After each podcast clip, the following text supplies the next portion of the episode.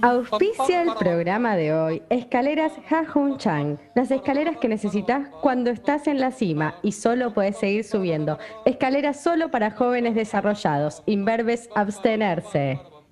Queridos abstemios de economía, empezamos. Dos tipos de cambio.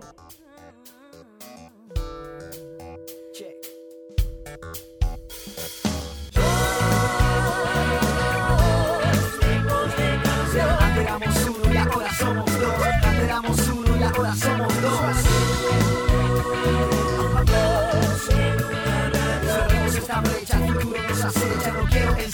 brecha.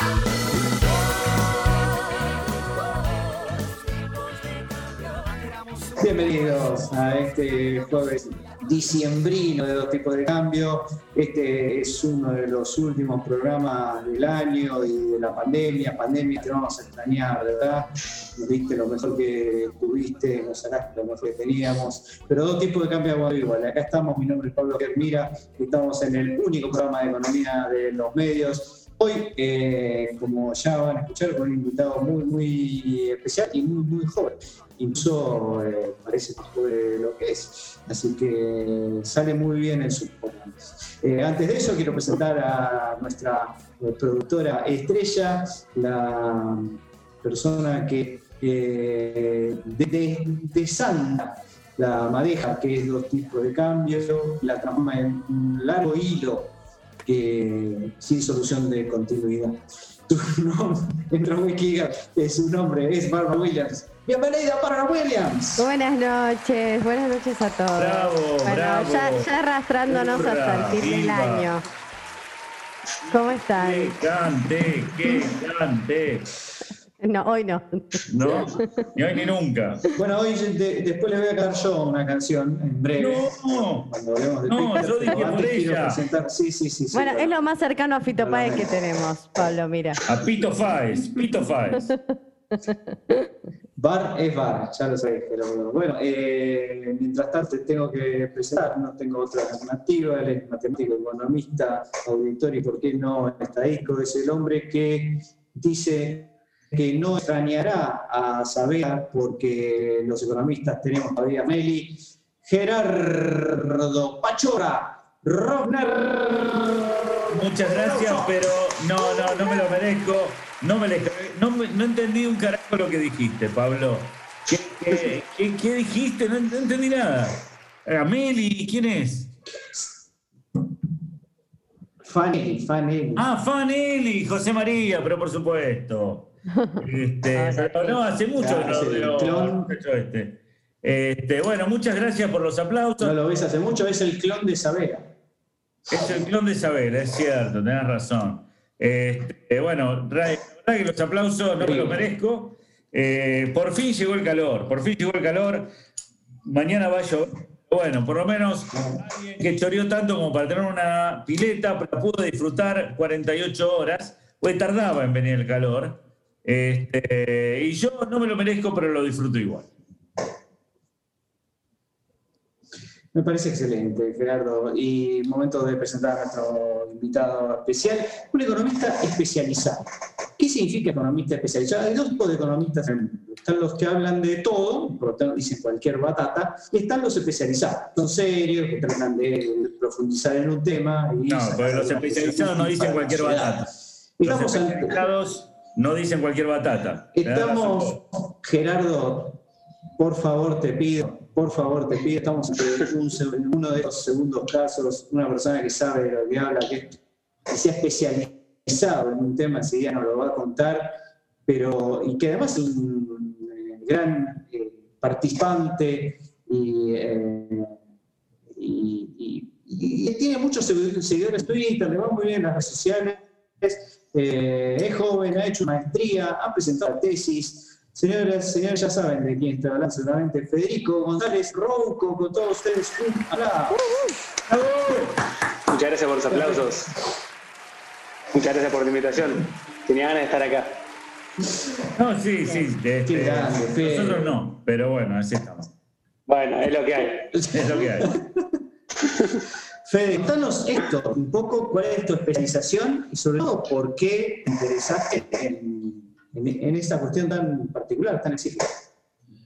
A entré medio por, por un laburo, eh, me sumaron a un proyecto donde tenía hace como 6, 7 años para dar una mano como asistente de investigación en un laburo de políticas de vivienda. Yo no tenía mucha idea del tema, me fui sumando y, ahí como que empecé a conocer el tema y sigo especializándome y es como el tema que me interesa eh, en políticas de vivienda, que es como una es como un subcomponente de lo que es políticas habitacionales, eh, que es como una partecita más enfocada en acceso a la vivienda, eh, no necesariamente, pero sobre todo el mercado formal y cómo formalizar mercados de vivienda. Eh, y lo que más me es interesa... una especialización de especialización. No, bueno, es una partecita, sí. es decir, ha- hay un campo mucho más grande que es el de regulación de suelo, por ejemplo, que es como eso ya es como otro tema y es como en el que me encantaría poder meterme en algún momento, pero es como ya un mundo aparte eso. Eh, pero lo que tiene bueno esto de acceso a la vivienda es que mezcla de todo. No, lo que decía, mezcla desde la parte de finanzas, desde macro, desde micro, eh, tiene un componente social enorme, un componente político enorme, eh, tiene mucho de estadística, porque es, o sea, mucha estadística y de econometría. Entonces encontré en esto que es como un, tema que me permite mezclar todo. Y que me permite por lo menos estar cerca de todos los temas e ir viendo un poquito de diferentes temas. Y lo que tiene bueno es que cuando querés ir metido, o sea, cuando querés ir como profundizando en algo, podés, no sé, ahora estoy como metiéndome un poco en ciencia de datos y hay como un montón de, de, de- de aplicaciones de ciencia de datos para esto. Entonces como que hay muchas cositas que uno puede ir viendo alrededor de las políticas de vivienda. Buenísimo, Fede, y eh, confío que en el reportaje cuentes un poco más, eh, porque, como- te decía, nosotros somos del primer grupo, sobre todo Gerardo, ¿no? Eh, Gerardo, hablando de vos y de datos, ¿me tiras el dato de qué día es hoy? Sí, es 10 de diciembre, jueves, como casi siempre. Este, pero hoy, aunque ustedes crean, bueno, es el Día de los Derechos Humanos, ¿viste? El 10 de diciembre siempre fijamos eso, que este, el Día de la Democracia, todo eso, el Día de la Democracia es en Argentina, pero es el Día Internacional de los Derechos Humanos, pero también desde 1997 se celebra el Día Internacional de los Derechos de los Animales. Cosa que es un poco ofensivo si uno lo piensa, porque significa que los seres humanos somos animales, cosa que yo me niego a pensar y yo creo, Pablo, estarás de acuerdo conmigo. Este, porque cuando se celebra el Día Internacional de los, de los Derechos Humanos, no, es que la idea es, bueno, que la gente salga libremente eh, a, a- a expresarse, qué sé yo, pero con los animales es otra cosa. Si vos dejás libre, por ejemplo, a las serpientes o a los pumas, eh, no, no a los jugadores de rugby, digo a, los animales, a los perros rabiosos, no, no es bueno, no es bueno realmente. Así que estamos preocupados este, por esta suelta de perros rabiosos por toda la ciudad eh, de Buenos Aires. Muy bien. eh, pero bueno, este, interesante igual. Eh, yo, si, tienen un minuto, quería contar qué pasó en las redes sociales, específicamente en Twitter, porque tenemos nuestro tuitero de la semana.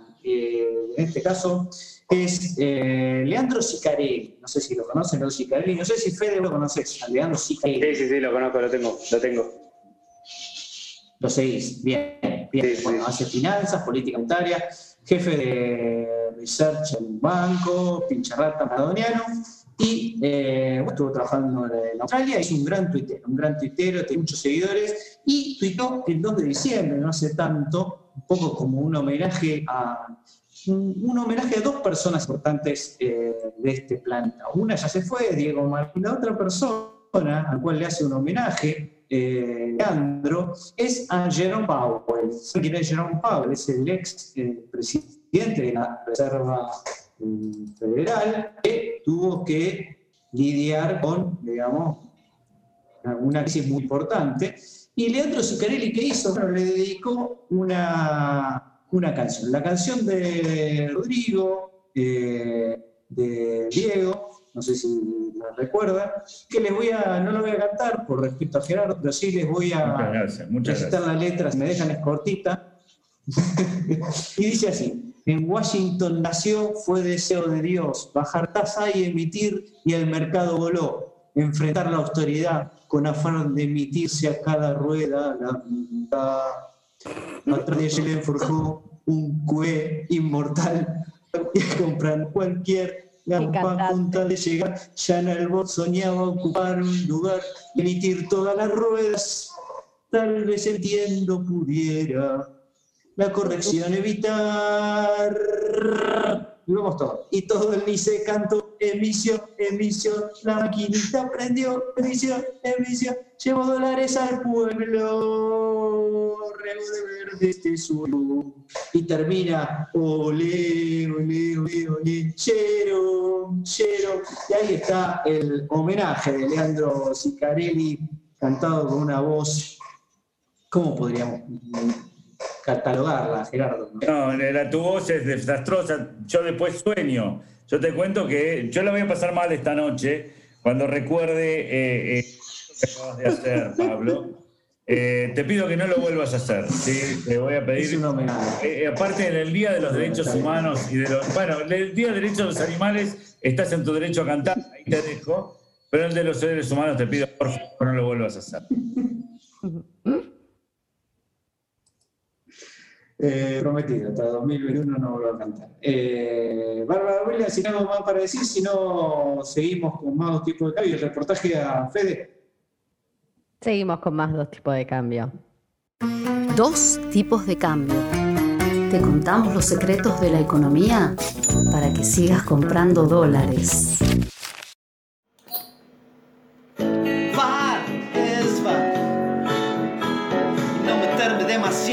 Que hay que explicar. Va, es va. Y no decirle a nadie de dónde lo sacas. Cuando el mundo te pregunta del por qué, por qué, por qué, por qué metes las variables con avances. Sigue dos tipos de cambio. eh, estamos con Federico González Ruco. Y lo primero que se viene a la cabeza cuando uno no lo conoce y escucha ese apellido es si le gusta el automóvil. Tiene algo que ver con el, eh, el cronista, el periodista automovilismo de su mismo peso, don Federico. No tengo nada que ver y, y nunca me metí mucho, nunca me, me- me interesó mucho. No, perdón, Yo- nunca. Yo pensé que íbamos a hacer economía del automovilismo. Estaba convencido que íbamos a hablar de Ferrari. ¿viste? No conozco más, porque no, no me dedico mucho a eso. Estoy igual que vos, Y es no, todo lo que solo, sé. no solo que no lo conoces, digo, no solo que no lo conoces, Fede, sino que además dijiste todo lo contrario, porque lo que gusta a González Rocco, periodista, es lo que se mueve, y tus Claro. temas son en cambio los inmuebles, Fede, nos estás un poco. Sí, es verdad, todo lo contrario.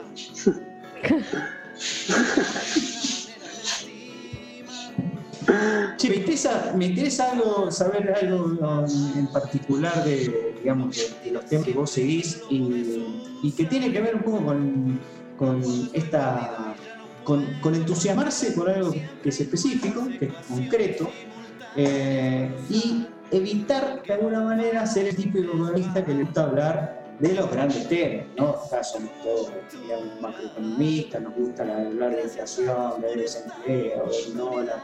Digo, ahí está la carne, ¿no? Si en Twitter mejor que nadie. Sin embargo, preferís quedarte en un tema específico. Contanos un poco de profundizar, querés un poco sobre qué se trata y cuál es la razón finalmente por la cual, digamos, después de ese trabajo, pensaste que te podías dedicar sin aburrirte a ese tema.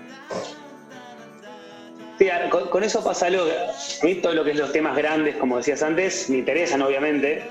Eh, al mismo tiempo siento que hay gente que sabe infinitamente más y que, eh, y que lo puede hacer muchísimo mejor.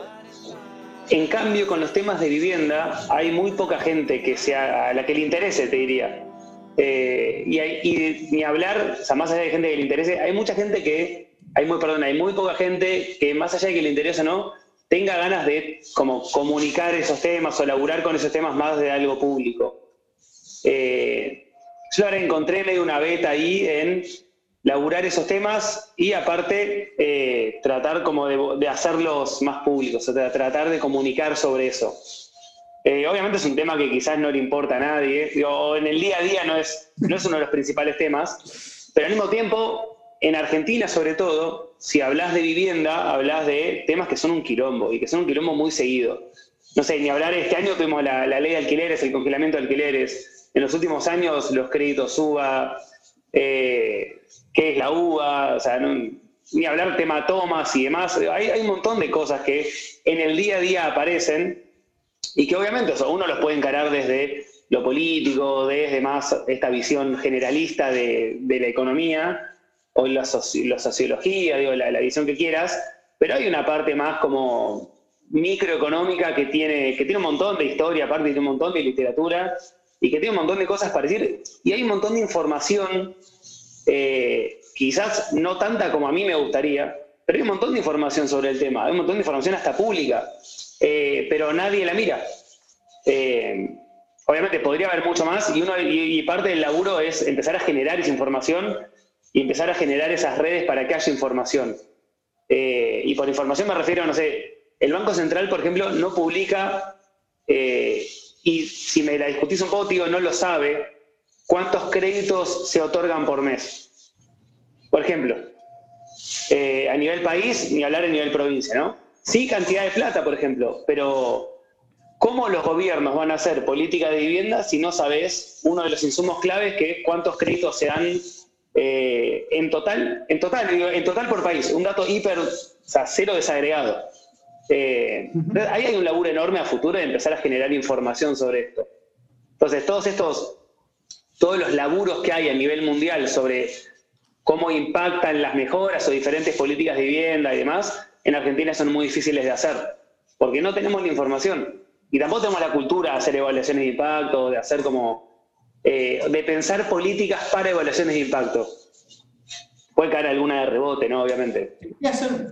Una, una, preguntita te quería hacer, respecto de tu aproximación general al tema, ¿no? Porque uno puede aproximarse a, los distintos temas desde, si querés, de dos grandes perspectivas. O sea, acá en este caso es mixta, me dirás vos que es, digamos, desde la perspectiva de, bueno, política propiamente dicha, o de una perspectiva al revés, de decir, bueno, digamos, lo que uno tiene que tratar de no hacer es meterse demasiado y dejar que de alguna manera el mercado logre asignar eficazmente este, las viviendas o el, recurso que sea.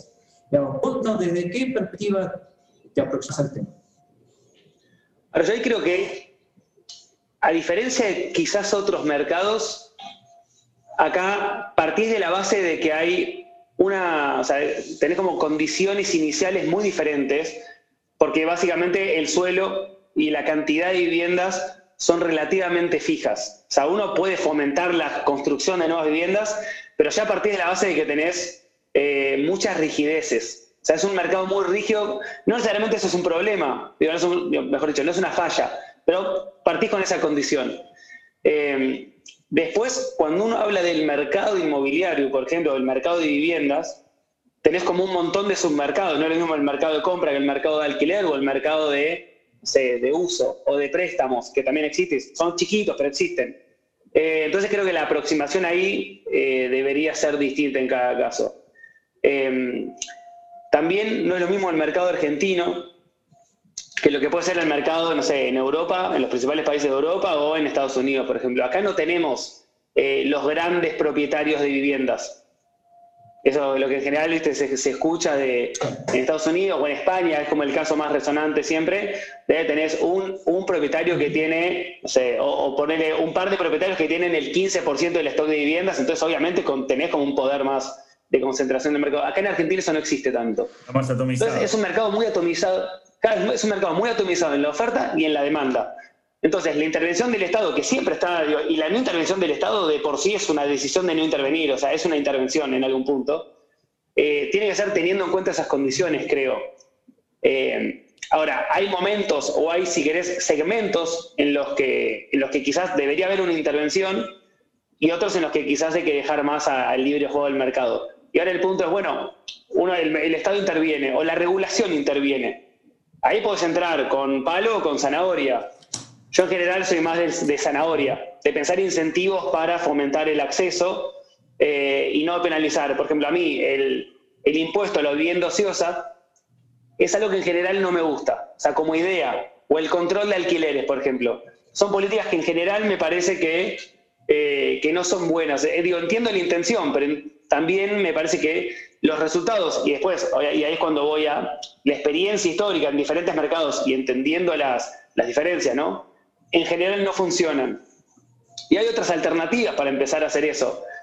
Obviamente ahí después es la restricción presupuestaria que tengas y ahí volvemos un poco a lo que hablaba antes, cómo se mezcla con todo, porque como todos, como, como todos los temas, ¿no? Pero con un poco de flexibilidad presupuestaria todo es un poco más fácil también. O sea, los incentivos, si tenés, si tenés un poco de gasto para hacer, es mucho más fácil. Eh, pero digo, como visión general, voy más por hacer como intervenciones eh, focalizadas. Un punto aparte de esto, la vivienda debe ser uno de los pocos temas en los que todo el mundo, y literalmente todo el mundo, consume, digo bien o mal, pero todo el mundo consume, con lo cual tenés mercados totalmente heterogéneos, desde, eh, desde heterogeneidad por edades, por nivel de ingreso, lo que sea. Entonces, no tiene sentido tampoco pensar en una intervención. Y ese creo que es uno de los grandes errores de muchos países, empezar en una intervención. O sea, como la bala de plata de la política de vivienda, eso no existe. Eh, Fede, te hago, una, te hago, una, pregunta. Fede, yo tengo una preguntita bien. Ah, dale, dale, dale vos. No, que sigo, sigo de. Está bien, el tema del lag de, de mí. ¿Por qué? Yo a ustedes los escucho, creo que online, pero ustedes a mí me escuchan con un lag que es este, odioso. Este, no, te quería decir una cosita. Eh, primera pregunta. ¿Por qué en Argentina vos ves que hay mucho, hay, porque vos hablaste de créditos hipotecarios, y es como que el porcentaje de, viviendas que están hipotecadas es mucho menor que incluso otros países de la región, primera pregunta. Y segundo, si vos ves que en las nuevas generaciones está cambiando este deseo de la casa propia. Sí, a lo primero sí tenemos, de hecho, nuestro crédito hipotecario sobre cualquier eh, indicador que quieras es despreciable. Eh, hoy tenemos 1% del, o sea, nuestro stock de crédito hipotecario es cerca del 1% del PBI, eh, cuando en diría, cualquier país de la región que agarres está arriba del 5% como mínimo, y después tenés 8, 20, 25. eso es un problema. Y es un problema porque en general, aparte, los países con mayor eh, crédito hipotecario, al mismo tiempo son los que tienen más tasa de inquilinos, o las ciudades sobre todo. Y eso te habla un poco de las opciones. En Argentina lo que no hay es opciones. Eh, posiblemente eh, un hogar en Argentina viva donde puede y no donde quiere. Entonces, quizás si heredaste un departamento, no te mudes o te cueste mucho mudarte. Y si no lo heredaste, te cueste mucho comprar. Entonces, las transiciones también son muy poquitas en Argentina. Y son muy difíciles, sobre todo. Esto es algo que se está empezando a estudiar en Europa, de hecho, ahora, y es ver el impacto de las herencias, y no herencias de dejar un departamento, sino de eh, que, unos padres le den 10.000 euros a, los hijos, tiene un impacto enorme en la tasa de propiedad. O sea, el, beneficio de eso es mucho, con lo cual eh, hay como mucha inercia en los que es temas de vivienda. Y eso es un problema. O sea, ahí es cuando quizás eh, la regulación, no tanto la intervención, pero una buena regulación puede ayudar. Fede, yo tengo una pregunta concreta. Sí. Tengo una pregunta bien concreta uno siempre escucha la palabra gentrificación. ¿Qué significa? ¿Tiene que ver con Perdón, otra vez. Otra vez. Vamos gentrificación. ¿Qué significa gentrificación? Casi una, una pregunta examen. Sí, no, no, tiene que ver tanto con lo que yo hago, pero gentrificación, o sea, indirectamente sí, gentrificación es cuando, pero muy, con un ejemplo quizás más fácil, eh, cuando tenés algunos barrios que se empiezan a, volver como más cancheros, eh, y eso empieza como a expulsar a la gente que vivía ahí. Caballito, por ejemplo. Y, por el caballito, colegiales, quizás Chacarita, son lugares en los que se ven procesos de gentrificación. Hablemos en cinco años. Eh, pero volviendo a lo que decías antes, creo que es algo que a mí por lo menos algo que me, que me interesa mucho laburar, de hecho, es esto de las nuevas generaciones, de cómo ven la casa propia. La ciudad de Buenos Aires, sobre todo, te diría que es algo muy particular porque tenemos una tasa de inquilinos que eh, es relativamente baja. De lo contrario a lo que la gente piensa, quizás es relativamente baja. Hoy, uno de cada tres hogares en la ciudad de Buenos Aires es inquilino. En ciudades comparables a Buenos Aires es digo, el doble en algunos casos, pero ponerle 40, o sea, acá tenemos 30, 35%, en otros lugares es 40, 50, 60%, depende del lugar, pero en todos lados es mucho más. ¿Qué pasa? Acá tenés dos problemas en eso. El primero es eh, de opciones. Es muy difícil, como decía antes, cambiar de estado, o sea, de, tipo de tenencia. O sea, para un inquilino pasar a propietario es un problema. Dependemos de lo que lamentablemente son ventanas de oportunidad. Es decir, en 2006 el Banco Nación sacó unos créditos a cuota fija. Bueno, ahí, o sea, si no regulás por precio, regulás por cantidad. Y ahí obviamente entraron un par y los que lograron hacer eso compraron su casa. Con los créditos UBA pasó algo parecido, o, en principio habría pasado algo parecido, todavía falta ver cómo evoluciona eso, pero ahí hubo 100.000 familias o 100.000 hogares que compraron una casa y eso se cortó a mediados de 2018. Si no, si no entraste entre 2017 y mediados de 2018, se cortó esa ventana. Y el problema es ese, acá tenemos ventanas de oportunidad de acceso a la vivienda, lamentablemente.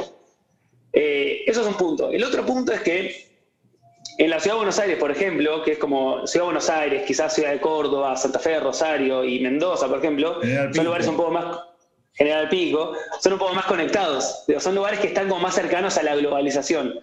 Eso debería anticipar un poco más de rotación en los hogares.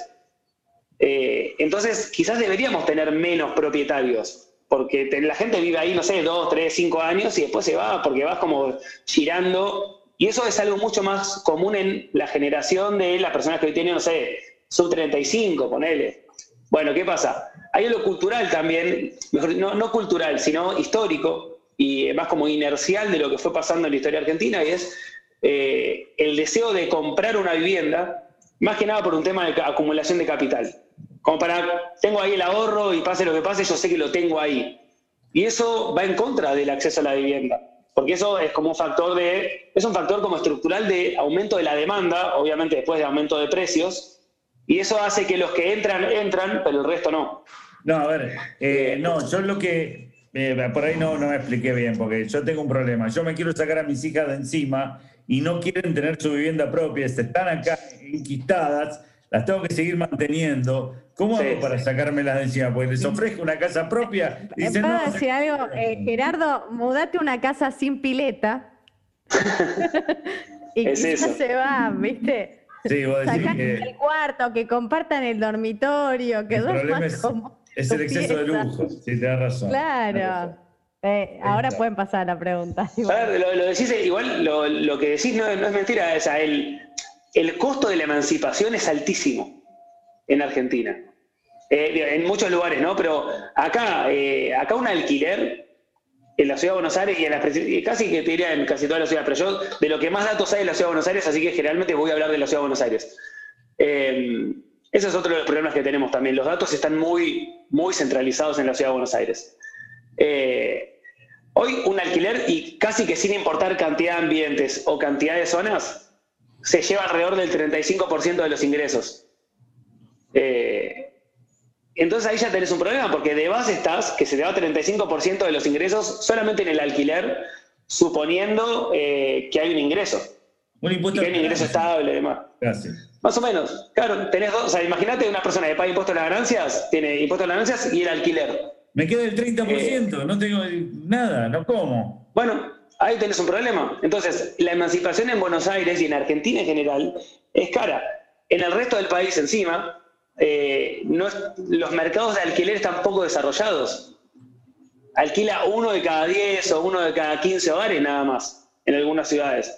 Entonces ahí es, o te vas y compras o construís algo en un terreno y demás. Eh, pero encima, si las oportunidades laborales, de servicios, etcétera, se centralizan y bueno, es más caro salir de tu casa.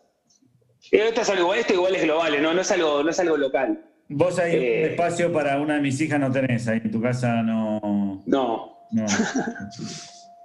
un Federico, Federico, ¿vos estas cosas las escribiste? Lo que nos estás contando.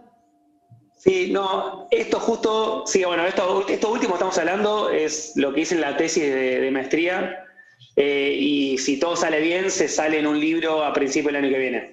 Ah, muy bueno. Eh, que es como un poco... ¿Título? Estoy cerrándolo, creo que va a ser algo así como dueños o inquilinos y algún subtítulo. Eh, pero va por ahí. La, idea es esto, es combatir un poco esto que decía antes Gerardo de eh, este cambio cultural entre dueño, o sea, entre ser propietario, ser inquilino. Pero más allá de eso, es ¿qué, qué tan importante es para una ciudad tener más dueños, tener más inquilinos? ¿Qué tan importante es para los estados, tanto nacionales o locales, fomentar a los inquilinos, fomentar a los propietarios?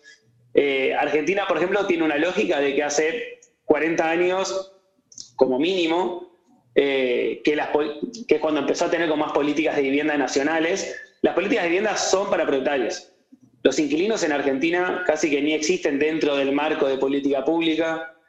Eh, y eso obviamente después empieza a permear en las decisiones de la gente. Si, si vos sos una persona que está viviendo dónde vivir, eh, vas a sentir que como no hay opciones, el ser inquilino es una pérdida de dinero.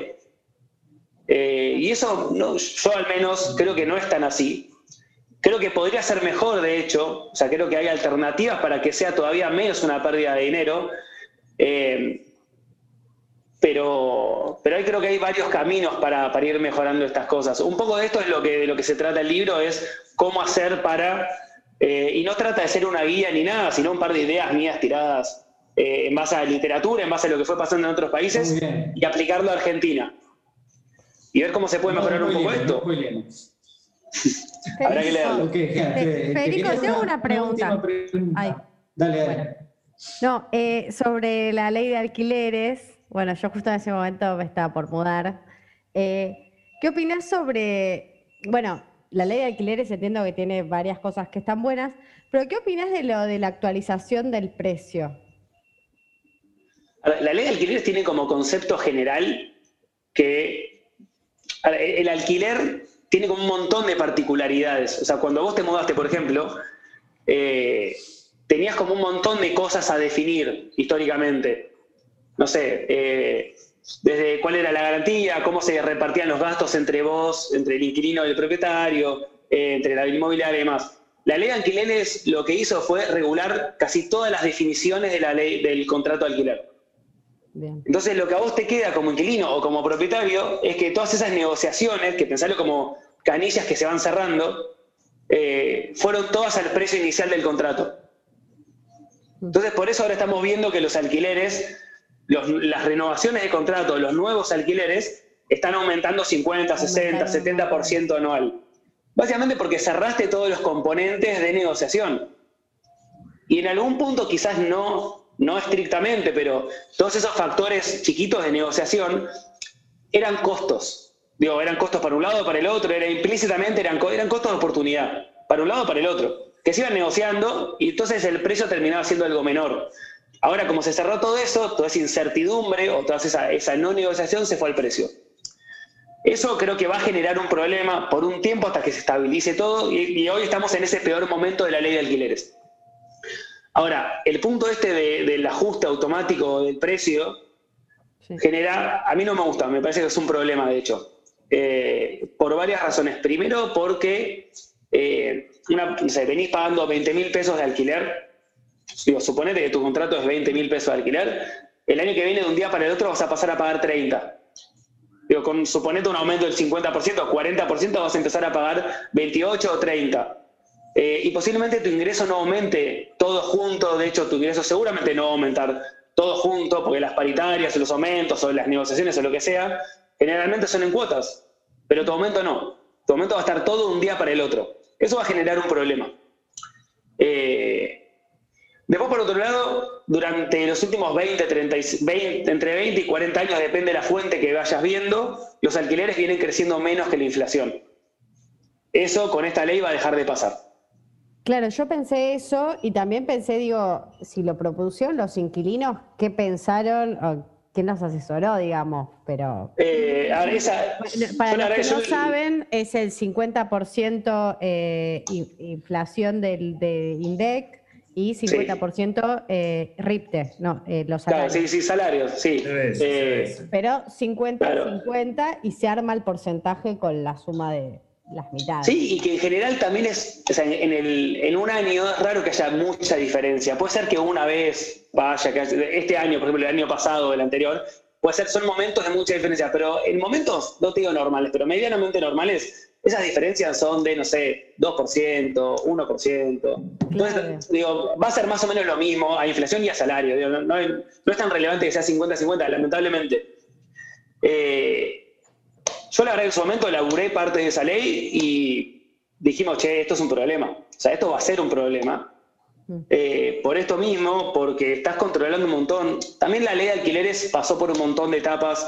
La ley, el proyecto inicial que se presenta si no me equivoco fue 2018, eh, es distinto al que está hoy. En el primer, en el primer borrador de la ley eh, era una opción este índice de contratos locativos y terminó siendo una obligación. Eh, había un componente de voucher de alquileres en el proyecto inicial que después desapareció. nada, yo creo que la ley está, entiendo que es un problema, sobre todo porque encima se dio con el congelamiento de alquileres. Por la pandemia, digo, es independiente una cosa de la otra, ¿no? Pero si vos estabas por renovar un contrato, tenés toda la incertidumbre junta. Porque no sabes cuándo van a volver a aumentar los alquileres, no sabes cuánto va a ser el aumento. Y si querés ponerte muy en, como muy en paranoico, eh, hasta hace no mucho tiempo los datos del INDEC estaban intervenidos. Eh, con lo cual hay un componente, si querés, muy, muy en el extremo de miedo ahí también. Y aparte fueron cambiando un montón de cosas en la ley, no sé, el plazo mínimo pasó de dos a tres años, que eso en la práctica está bueno, digo, toda la literatura te dice poner el, plazo mínimo lo más alto que puedas. Eh, o mejor dicho, genera que los contratos sean lo más alto que, lo más largos que puedas. Ahora, al mismo tiempo, si no mejoras todo el, como todos los mecanismos paralelos de disminuir los riesgos de eso, por ejemplo, los desalojos o la justicia en, términos, habitacionales, y eso es, costo, es riesgo que está asumiendo el propietario y que automáticamente te lo va a pasar a precio. la ley de alquileres creo que tiene muy buenas intenciones y malos instrumentos. Bien.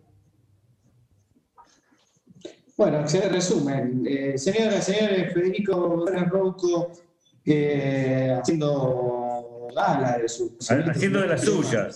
concreto, me encanta. Me encanta. Haciendo de las suyas. Nos, gusta, mucho. Seguramente, bueno, ya sabemos, es una de 15 personas que tiene, como en Estados Unidos, ¿vieron? Él dijo, es como en Estados Unidos, que hay 15 personas que tienen todos los, eh, todos los inmuebles del país Acá es, es, la familia González ya, lo, ya sabemos. Ojalá, tanto, estaría buenísimo. Cuenta esto, bueno, Fede, lo que queremos enviarte ahora en serio, que te vaya muy bien con el libro, que además, eh, nada, tengas, no se te escucha más y que, nada, se analicen más estos temas que son tan importantes. Dale, dale, gracias por el rato, ¿eh? No, mira, cuando quieran... con vender más libros que Pablo ya vas a estar con cierta fama eh, Bien. Es un libro que ha recorrido. sería un montón, sería un montón. ha recorrido el mundo el libro de Pablo. Pablo una vez que fue a Europa y volvió, pues llegó a vender, no aceptó nadie. Así que es un libro que ha recorrido el mundo. Bueno, muchísimas gracias, Fede, en serio. Gracias a ustedes. Gracias, Fede. Un gran abrazo y seguimos con más dos tipos de. Dale. Dos tipos de cambio planificando rigurosamente el próximo lanzamiento de dados.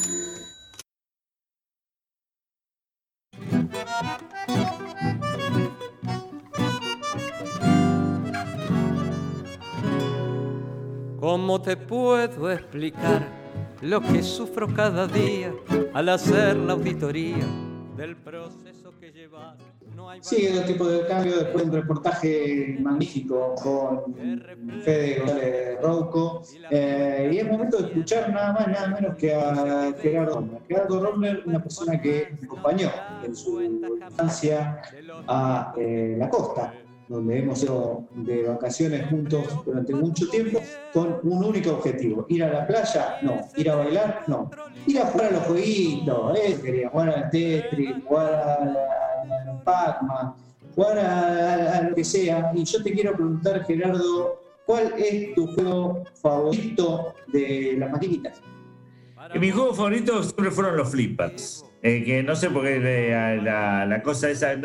¿Cuál es el nombre que se le pone a los flippers? Tenía otro nombre, no me acuerdo. Pero, ¿cómo? Pinball, pinball. Los pinball, eso. Esos son los que más me gustaban a mí. Y al que menos jugué fue al del Super Mario, super, este simpático plomero, ¿sí? Italiano, Super Mario Bros. Este, y fue el que menos jugué, pero después de ver un, un video de, de Mark Robert sobre el efecto Super Mario Bros. Quería comentar un poquito de esto, porque la verdad es muy interesante.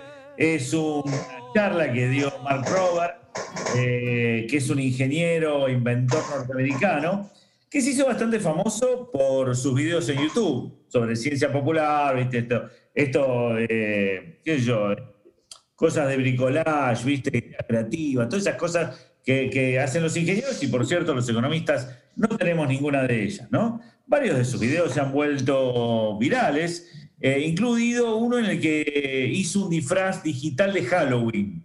Increíble, un disfraz digital de Halloween y otro donde construyó una trampa para ladrones de paquetes que libera una fuente, de, un montón de brillantina con plasticola o algo parecido, ¿no?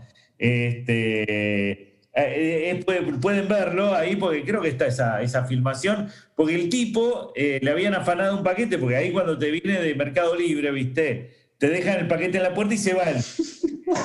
Era, viste, o de Rappi que te piden el, el, código, no, no, te lo dejan ahí y la gente se lo, se lo afanaba. El cosa que acá sería lo más normal, viste, pero el tipo, al ser ingeniero, lo que hizo fue construir un, un aparato que lo ponía como si fuese un paquete que le dejaban, pero adentro tenía una, un, empezaba a disparar brillantino cuando lo abrían y encima con plástico un quilombo te armaba. Decía, el tipo que le afanaba la quilombo incluso le puso una, una video para filmar las reacciones de quienes le afanaban el paquete. Aparte sabía dónde estaba, ¿no? ¿Vos querías preguntar? Sí. No, no, no, estoy viendo, estoy escuchando, pero me estoy pajeando mi mente. Bueno, eh, aparte, antes de, antes de YouTube, aparte Robert, Mark Robert fue ingeniero de la NASA. Bueno, en el 2017 les pidió a varios de sus seguidores de YouTube que probaran un sencillo ejercicio de programación que hizo con un amigo, ¿no? Entonces el objetivo era más o menos llevar un auto por un laberinto acomodando bloques, ¿sí? Con, con determinadas sentencias que uno le iba dando al coche y era como un ejercicio, ¿no? De programación. Eh, bueno, y después apretabas. Vos no lo hiciste, ¿no, Gerardo? No, yo no lo hice. No, no aparte, yo no, no, estoy tanto en YouTube. Ah, bueno. Y menos soy de seguir a. Si algo son algunas cosas de, de, de Theory o algunas charlas TED, como esta, por ejemplo, con la que me, me topé, ¿no? Eh, entonces, bueno, el auto se iba moviendo de acuerdo a los comandos del programa. Bueno, entonces le pidió a, sus seguidores que lo probaran porque quería demostrar, esta era la, intención inicial, quería demostrar que cualquier persona puede aprender a codificar, a programar, ¿no? Y 50.000 personas aceptaron el reto y probaron el ejercicio. Pero en realidad, a Mark no le interesaba demostrar que cualquiera puede aprender a programar, sino que la prueba era otra. Lo que los voluntarios no sabían es que en realidad subieron aleatoriamente dos versiones muy, con una pequeña diferencia, ¿no? En una de ellas, en una de las versiones, si presionabas intro una vez que habías hecho toda la programación y no lograbas eh, llevar el coche hasta el objetivo final, el jugador no perdía ninguno de los 200 puntos iniciales y aparecía el mensaje, intentalo otra vez. ¿sí? Ahora, pero en la otra versión, si presionabas intro, enter, y no lo lograbas, aparecía un mensaje diferente según el cual perdía 5 puntos de los 200. Es decir, esa era la única diferencia. O sea, el juego era exactamente igual, pero si en uno no lo lograba, no le sacaba ningún, ninguno de los 200 puntos, y en el otro, cada vez, cada intento fallido te sacaba 5 puntos, ¿no? Eh, en una versión, repito, te quitaba 5 puntos que, sin valor en el mundo real, este, que nadie va a ver, nunca, completamente insignificantes y encima falsos, digamos. O sea, no le importaba a nadie perder esos cinco puntos adicionales. Bueno, mientras que en la otra versión no le sacaban nada. Entre los penalizados por intentos fallidos, el 52% tuvo éxito. Es decir, de los que le sacaban cinco puntos, tuvo éxito el 52%. O sea, lograron llegar, llevar el coche a través de esta sentencia de programación hasta en la meta, el 52%. En el otro lado, de los que no fueron penalizados, el 68% tuvo éxito. Si bien hay una, esta diferencia del 16%, eh, puede ser estadística, sorprende, etcétera, pero había otra cosa más difícil de creer, eh, que es que eh, el número de intentos, aquellos que no vieron el fracaso como algo negativo, lo intentaron un poco más del doble de veces para resolverlo. Es decir, si vos perdías, es decir, que los que no tenían penalidad estaban y seguían intentando. Claro, decir, bueno, pero nosotros sí tenían una penalidad. ¿sí? La, la, diferencia era que uno lo intentaba ocho veces y el otro intentaba 16 veces hasta lograrlo. Bueno, está bien, tenéis una penalidad, pero 8 veces, 16 veces, si lo intentas, no te sacan los 200 puntos. Aparte de 200 puntos que no existen. Digamos, no, no, no pasa nada si los, si los mantenías. Este, bueno, quiere decir... ¿Sabes, Gerardo, que a mí me pasa mucho acá en casa? que cada vez que me da una bacana, viste, la mala comida, o, limpio mal algo, o, nada, simplemente cometo un error casero, doméstico, mi mujer me saca cinco puntos. Y te digo, la paso mal. Son matrimillas, te sacan matrimillas. Matrimillas. esta noche, esta noche no hay fiesta, querido. Este, bueno, un poco como el sistema de los autos, pero lo que pasa es que esos puntos, en, en definitiva, aún los que te va quitando Gaby son reales, porque evidentemente son matrimillas, son importantes. Acá estos puntos no valían nada. ¿Qué estaba pasando? Bueno, evidentemente aquellos que no vieron el fracaso como algo negativo, lo intentaron un poco más del doble de veces para resolverlo. Como resultado tuvieron más éxito, aprendieron más. Entonces, si pensamos en eso y extrapolamos estos resultados para aprender más y tener un mayor éxito, hay que un poco moldear correctamente el proceso de aprendizaje. Es decir, esta observación, obviamente a Robert le pareció muy interesante y se preguntó entonces, ¿y si moldeamos el proceso de aprendizaje de tal forma que no nos preocupe fallar? O sea, el problema es, si la cuestión es, ¿me preocupa fallar o no me preocupa fallar? ¿No? Eh, ahora, ¿qué tiene que ver esto con Super Mario Bros? Bueno, ahí lo que comenta Robert es que este, con los amigos se obsesionaron con este juego y el objetivo era rescatar, ¿se acuerdan cómo se llamaba la princesa? Ay, no, no me acuerdo. No, no me acuerdo. Me acuerdo de Luigi. Luigi no, Luigi era el ayudante. La princesa era la princesa Peach. Eh, Durazno, ¿no? Básicamente, hay que rescatarla del malvado Bowser, ¿no? Este, entonces lo que les importaba, claro, no era todo lo que les pasaba en el camino, que obviamente te caías en un pozo y decía, bueno, la próxima vez este, voy a tratar de evitar el. Es un proceso de aprendizaje para lograr el objetivo, ¿no? Entonces, eh, no, es que vos te caías y decías, bueno, este, soy un fracasado, ya tengo que dejar de jugar a esto, sino que te obsesionabas tanto con llegar a rescatar a, a la bella princesa Peach del malvado Bowser, que lo que importaba era ir aprendiendo qué obstáculos te habían hecho caer para la próxima vez evitarlos. Entonces, bueno, la próxima vez voy a salir más, rápido y voy a saltar un poco antes, bueno, ese tipo de cosas, ¿no? El enfoque y la obsesión están en ganar el juego, no en los, eh, en los obstáculos o en lo torpe que nos vemos si nos, nos golpea un caparazón verde. Entonces, como resultado directo de esta actitud de aprender de los errores, sin enfocarnos en los fracasos, sino este, en la meta, uno se va volviendo cada vez mejor y aprende muchísimo en poco tiempo. Y esto es lo que se llama el efecto Super Mario. ¿sí? Enfocarse en el objetivo, no, o sea, enfocarse en todo caso en rescatar a la princesa y no en los pozos o en chocar con un caparazón verde y, este, ir aprendiendo cada vez más. ¿Se entiende lo que es esto? Fantástico, perfecto. Fantástico. obviamente, decir, mirar la meta, pensar en la meta pensar en la meta. Entonces, nosotros, o sea, ¿qué tiene que ver? Exactamente. ¿Cómo juega este en la economía? ¿Cómo creen ustedes que puede jugar en la economía? No, yo lo pienso más en la ah, vida, como no engancharse con las ah, pavadas. Eh, Pero este no es un, programa de la vida. Bueno, eh, Barbie, este es un programa ¿Cómo que no? Ah, ¿no, es un magazine? No, no es un magazine. Esto es un programa de economía que no tiene nada que ver con la vida. Yo creo, Gerardo, que esto es sumamente aplicable a la economía argentina. donde, bueno, lo que hacen política económica acá en este país hace varias décadas, que, eh, ¿en, qué se, eh, se quedan? En la, en la crisis. De repente el PBI se les cae 15%. ¿Y qué hacen? Pues el dólar se multiplica por cuatro. ¿Y qué hacen? Se ponen a gritar, a llorar, se van al helicóptero. Flaco, fíjate en la meta. Esto hoy salió mal, mañana va a salir bien. Pero el problema es que tampoco aprendemos. Bueno. Tampoco aprendemos. Si esto sale mal, tenemos que hacer otra cosa. Y sin embargo, estoy de acuerdo con vos, terminamos otra vez haciendo las mismas cosas que ya probamos y nada, anda más rápido, saltá antes, no sé, andate en helicóptero antes, sí.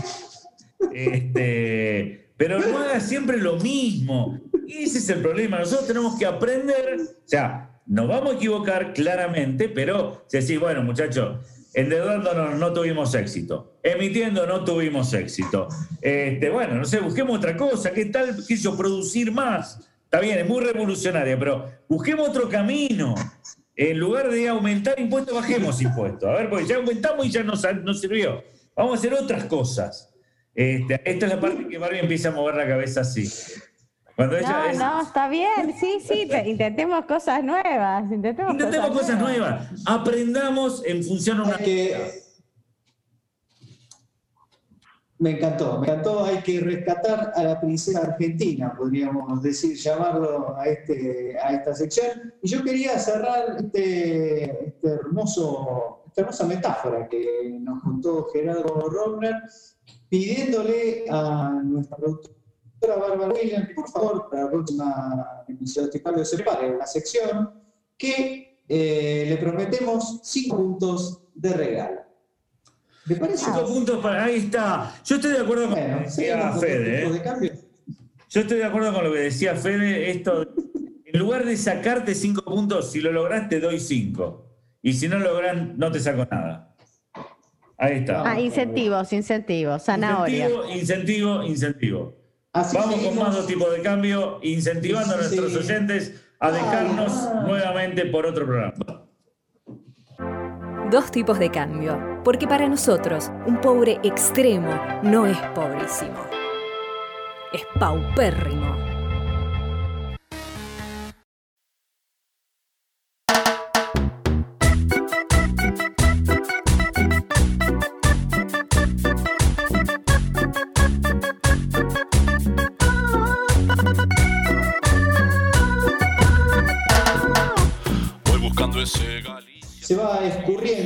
De cambios, se va secando, se va eh, simplemente quedando sin moléculas de agua. Eh, y estamos cerrando el programa, no sin antes preguntarle a Gerardo cuál es la noticia insólita de la semana. Bien, la noticia insólita de esta semana es que en Sudáfrica, en la Lotería de Sudáfrica, salieron los números 5, 6, 7, 8, 9 y 10. ¿Sí? Sí, sí, sí, las probabilidades. Y todos los internautas empezaron a acusar de fraude al organismo que organiza. Sí, sí, señor. Porque aparte este, fueron los ganadores que se llevaron un premio de 300 mil euros cada uno. Bueno, en realidad fueron 5,7 millones de rands, que son 300 mil euros, ¿no? Alguien puede hacer la cuenta para saber cuál es la convertibilidad. Ah eh, Euro Bueno, lo inusual de la combinación y la cantidad de ganadores, obviamente, despertaron a sus picacias y empezaron a decir que había, que había fraude, qué sé yo. Y en realidad, cuando empiezan a hacer los cálculos, no es tan inusual, digamos. Eh, eh, hagamos unos, unos cálculos. ¿Cómo dice esta lotería, no? Son de los primeros 50 números, sea, del 00 al, al o del 01 al 50, tenés que elegir 5. ¿sí? Ahí ya tenés 2 millones de 2 millones, un poquito más de 2 millones de combinaciones. Y después tenés que elegir un sexto entre 20 números. Con lo cual terminás con 42,4 millones de combinaciones posibles. ¿sí? Si vos tenés, eh, eh, si vos tenés una, una por semana, ponele una, un sorteo por semana, en un año tenés 52 semanas y, y, vos sabés que, que, la población de, ¿Cuántos son ahí en Sudáfrica? En Sudáfrica, ¿cuánto hay? 60 millones de habitantes. Son más que nosotros seguro. pero creo que más de 50. Debe estar entre 55 y 60 millones de habitantes. Bueno, ponerle que 20 millones jueguen. Y lo más probable es que alguna vez ganen 20. Ahora ganaron con esta combinación que están. 57,78 millones. 57,78 millones. Mirá, yo decía entre 55 y 60. Bueno, Bien. Este, bueno, Estás para jugar a la quiniela. Estoy para jugar la quiniela. Con que 19, 18 millones jueguen, ya tenés que alguna vez alguien va a ganar, 20 tipos van a ganar el premio mayor en un año. Por lo cual es muy habitual. Aparte hay una probabilidad entre 23.541 de que una secuencia consecutiva gane un sorteo. Lo cual no es tan inusual, porque este, si vos lo jugás en cada segundo, bueno, tres o cuatro veces al día te va a aparecer esto. Este, con lo cual la noticia insólita, no sé si es que haya salido el 5, 6, 7, 8, 9 y 10 en lotería, sino que la gente sabe tan poca probabilidad que dice esto es inusual, tuvo que haber habido fraude.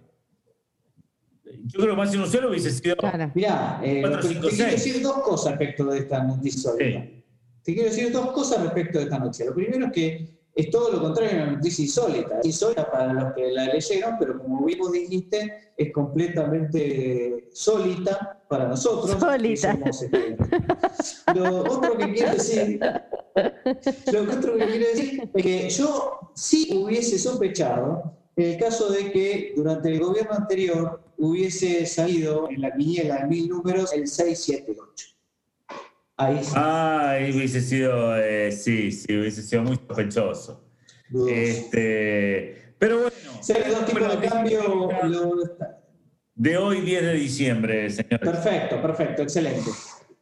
Gracias, Gerardo. Eh, momento entonces, Barbie, no sé si estás preparada para la pregunta insoportable. Eh, Sí, me toca ¿qué Gerardo. dijo la ruleta rusa. Creo que me toca Gerardo. Dale, eh, comienza entonces. Bueno, primero quiero decir que nos pueden escuchar por Apple Podcast, Google Podcast y Spotify como dos tipos de cambio. Y queremos agradecer porque Spotify nos dijo cuánta- en cuántos países nos escucharon este año y la verdad que estamos sorprendidos porque fueron como 17.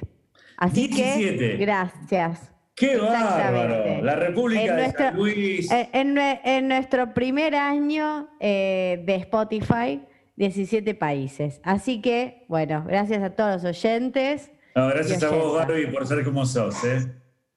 por hacer el podcast. Bueno, la pregunta, eh, Adelante, esta, Barbie. no es tan, esta no es tan insoportable, es para Gerardo. Eh, bueno, hay, yo creo que hay algunas eh, profesiones que son, a veces, hay gente que las tilda como de más útiles que la economía. Gerardo, si tuvieras que elegir eh, entre ser contador y abogado, o abogado, ¿cuál serías y por qué? Contador, sería contador. ¿Por qué? Eh, nada, porque es menos técnica de lo que nos imaginamos. Es auditor. Hay mucho más debate y más números. A mí me gustan los números, vos sabés. Eh, y, Más debate. Bueno, trabajando en la auditoría realmente uno le, le Más encuentra- mate. ¿Cómo? Más Bastante. mate. No. Más, más debate que en un juicio vas a tener como votador. No, no, no hay juicio, no hay juicio. Acá tirás un papel ahí, te tenés que leer un montón de cosas que no. A, a ver, Derecho fue una de las que rendí en verano, con eso te digo todo. Por lo menos contabilidad 1 la cursé toda, Derecho la di libre, me acuerdo. Este, y me saqué nueve. Bueno, Gerardo, es la tuya ahora. Bien. Bueno. Eh, Pablo, Perfecto. Pablo, mi pregunta es la siguiente. Eh, la, eh, ciencias económicas, la licenciatura en economía es una carrera. En esta carrera, eh, loca, por cierto, ¿qué economistas serían para vos el profesor Lokovich, Pedro Bello y los hermanos Macana? Excelente pregunta, excelente pregunta. Yo creo que el profesor Lokovic eh, no tenemos todavía, pero me parece. Puede, puede ser internacional, ¿eh? no tiene que ser argentino. Ah, bueno, internacional, profesor Lokovic, y no, bueno, en el fútbol teníamos a Bianchi, pero Lokovic, eh, en economía no hay, porque ese tipo de peinado así de científico loco ya no se usa tanto, viste que los economistas cada vez más formales. Pero yo creo que si Heyman le pone un poco de onda y se hace unos rulitos, una aparente, eh, podría ser. Pero Pedro Bello, Pedro Bello te voy a decir quién es Pedro Bello para mí. Eh, hay un, eh, un Pedro Bello, que no sé si es bello, pero, pero tiene esa cosa medio italiana. Para mí es un tipo como muy, muy canchero, con mucho estilo, me encanta. Realmente. Rafael Ditela. Y estuvo en el programa, es Eduardo Levi Yeyapi. le Ah, mandamos un Eduardo. gran abrazo de Ah, acá. puede Eduardo Levi ser. Yeyapi para mí es el Pedro Bello, eh, aunque no, no sé si es bello, pero eh, tiene, eh, tiene una ancha que realmente es sorprendente. Tiene un no sé era- qué. Perdón, perdón, ¿puedo decir una cosa? ¿Puedo decir una cosa? Ya que hablamos de los autos locos, mientras pensar los hermanos Macana, que era más difícil. Este, en, en los dibujos animados era una tradición que el nombre y el apellido empiezan con la misma letra. Por eso Mickey Mouse, Donald Duck, tenía muchos, ¿no? Este, y el profesor Lokovich, en realidad el nombre en inglés era Pat Pending, patente pendiente. Pat Pending era el, el nombre Ah, del profesor mirá. Lokovich. Y el de Pedro Bello era Peter Perfect. Peter Perfect. O sea, Ah. Perfecto. Era el, el nombre real. Y de Penélope Glamour, no me acuerdo, no me acuerdo. Pero un día vamos a hablar de los autos locos. Pero dale, a ver, lo- los hermanos Macana, que fueron los más ganadores. ¿eh? La economía. Sí. Y los hermanos Macana no lo sé, pero la verdad es que no por, por Macana, pero sí por hermanos y sobre todo porque los dos son economistas, y además porque son gemelos, que son los hermanos Guaya. Eh, uno se llama Nahuel y el otro me olvidé, pero son dos hermanos que sí, creo que son gemelos, si no recuerdo mal. Los dos son jóvenes, estudiaron economía. Hemos invitado a Nahuel alguna vez, nunca salió, así que le mandamos un abrazo a él y su hermano Macana y espero que nunca se manden ninguna IA.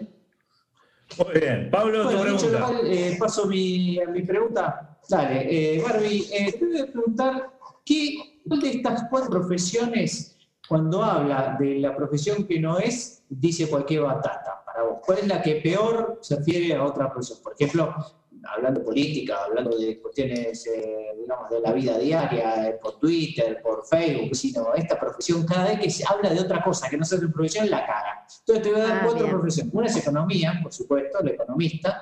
Otro es el contador, ahí Gerardo. Otro es el abogado. Y otro es el sociólogo.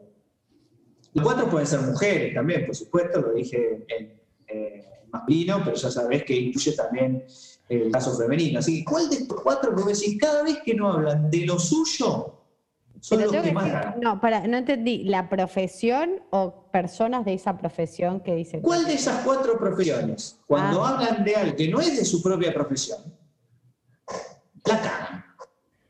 ¿Cuál es el que más la caga? ¿Cuál de sus A mí, eh, particularmente, yo eh, ay, voy a agarrarme la pobre con Gerardo y con el contador. Pero creo Pero yo que no soy contador, yo soy economista. Vos me hiciste una pregunta. No, ¿cómo que una no pregunta, yo contesté. Ahora no me conviertes en eso. Yo no digo que es un hermano Macana ahora que contestó lo que yo le pregunté. No, yo creo que los contadores, no, no de mala, porque la verdad que seguramente tenemos oyentes contadores, eh, pero seguramente son malos sociólogos, así que queremos quedar bien con ellos. No, mentira. Pero no, pero me parece poner que lo- los sociólogos suelen opinar bastante bien de varios temas, como que saben un popurrí. Eh, los abogados también son bastante amplios. El contador me parece que, si bien esto que dice Gerardo eh, es algo que es de debate, qué sé yo, es, es muy de ese tema y a lo sumo quizás tocan temas de abogacía. Pero eh, creo que son los, eh, quizás me parece que es la profesión como más específica. Coincido completamente con que Gerardo Romer y su profesión son que, bueno, más meten la pata eh, hablando de estos temas. Así que bueno, vamos a ir despidiendo. Le agradecemos de nuevo a Fede González Ronco por haber estado en el programa. Un lujar tenerlo. Eh, Gerardo, gracias. Barbie. Eh, solamente les queremos decir una cosa. Y esa cosa se la va a decir ya mismo Bárbara Williams. La vida es un lienzo blanco que puedes pintar lo que quieras. Uh, Horrible, horrible, bueno. El peor poema de la historia. bipolar. Es una sensación fantástica. Gente, así se despide. Dos tipos de cambio.